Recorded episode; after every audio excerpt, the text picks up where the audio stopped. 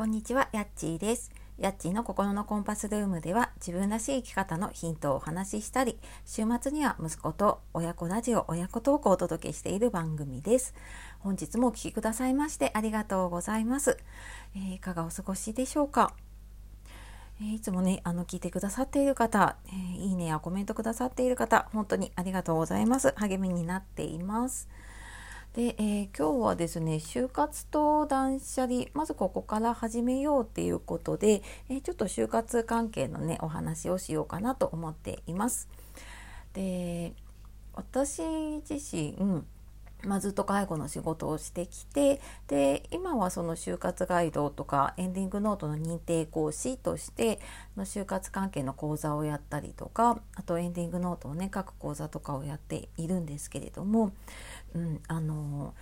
これをね聞いているあなたはまあ、自分とかね親の将来のこと気になるんだけど何からやったらいいか分かんないなって思うことってありませんか？結構なんかこういうご相談をねいただくことも多いし私もなんか以前、まあ、父が亡くなる前まではねなんかそういうの全然考えていなかったんですけれども、うん、なんか実際自分がやるとしたら何をやればいいんだろうみたいなのでね さっぱり分かんなかったなって思います。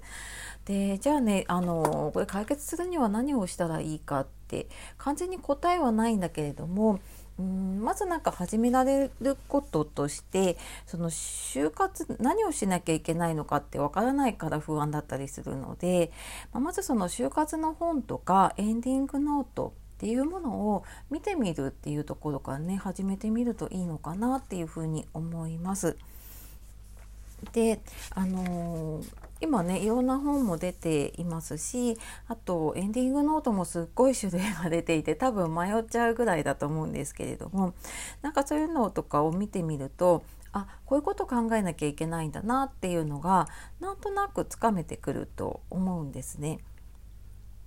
であの、まあ、そこで多分もうね初めの一歩を踏み出したと同じであの就活ねなかなかできなくって実際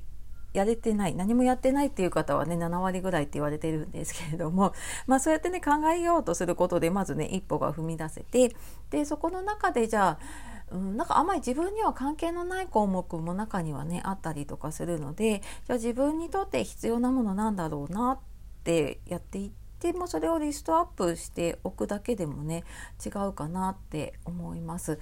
うんまあ、多分いろいろねあの銀行の口座とか保険の情報とかって書き出してる方多いと思うので、まあ、それの延長みたいな感じですね。で書いていただいて、まあ、さらにもうちょっとね将来の希望その介護が必要になったらどうしたいかとか延命どうしたいかとか、まあ、そういうのはまあ、家族と話せる時があればね話していただいたり、まあ、そうじゃなければ、まあ、今の時点だとうーん前名はしなくていいかなとか、ん、でもやっぱりなんか精一杯行きたいからしたいなとかってその時によって変わると思うのでなんかその今の時点でのね答えっていうのを書いておくというかねあの伝えておけるといいのかなって思います。でまあ、やっぱりねあの最近もやっぱり災害もあったりしましたしあと私も介護の仕事を20年ぐらいねずっと在宅介護の現場にいたので突然亡くなられる方って結構多くって、まあ、それも高齢のご本人の時もあればまだ若いねほんと40代50代のご家族が亡くなってしまうっていう場合も結構多かったりしたんですね。なんか若いから大丈夫っていうのはないなって本当に日々感じていますね私も。でそうやってなんか突然ね亡くなられた方もちろんもうなんか悲しみでねもう訳がわからない中ででも何も聞いてないからね情報がないともう本人の持ち物もありとあらゆるもの探したりとかうん、でなんか決めなきゃいけないこともねたくさん出てきますよね。じゃああの葬儀どうするのかとかね。あの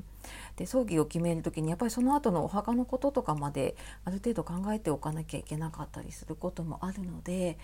もう本当にねあの悲しいとか言ってられないぐらいにもう家中いろんなものを探し回ってじゃあお金がどこにあるのかとかね。そういうのとかも探し回ったりしているのを見てきたのでうんなんか最低限必要なことだけでもねあのリストアップしておいたりとかあと、まあ、自分だけねちょっととりあえずこういうこと考えておこうってやっておけば、まあ、例えばね親に話をするとか、まあ、旦那さん奥さんにねあのこういう準備しようって話をするにしてもしやすくなると思うのでね、うん、なんかそういう、えーとちょっと本を読んだりとかあと何かそういうものをねちょっと見てみるといいんじゃないかなと思います。はい、なんかそうやってねちょっとやっておくときっとうーんなんか自分の生き方の棚卸しにもなってね結果的にいろんなものを手放したり断捨離していくっていうことになっていくので、うん、あの早いうちに始めるとそれだけ、えーとそうやってこう整理できて本当にやりたいことにね迎える期間が長くなっていくと思います。はいでですねじゃあなんかなかなかきっかけがないなっていう方いると思うので, えーとですね、今週の土曜日7月10日の午後にエンディングノートの体験会をオンラインでやります。はい、なのでご興味ありましたら、えーと、説明欄の方にあの貼っておくのでそちらの方から見ていただければと思います。はい、では今日も最後まで聞いてくださいましてありがとうございました。素敵な一日をお過ごしください。さようなら、またね